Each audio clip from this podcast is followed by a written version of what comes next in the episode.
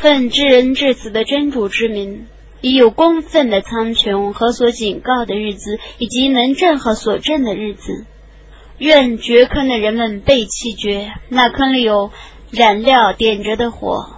当时他们坐在坑边，他们见证自己对信士们的罪行。他们对于信士们只责备他们信仰真主万能的可颂的主。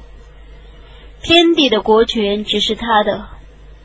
真主是见证万物的，迫害信士和信女而不悔过的人们，必受火狱的刑罚，并受火灾的惩治；信道而且行善的人们，必入夏林祝河的乐园，那却是伟大的成功。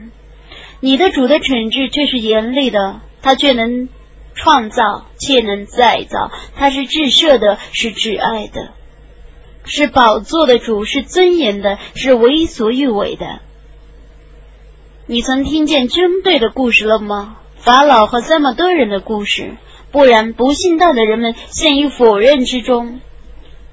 真主是从各方面包罗他们的，不然这是尊严的古兰经记录在一块受保护的天牌上。伟大的安拉至实的语。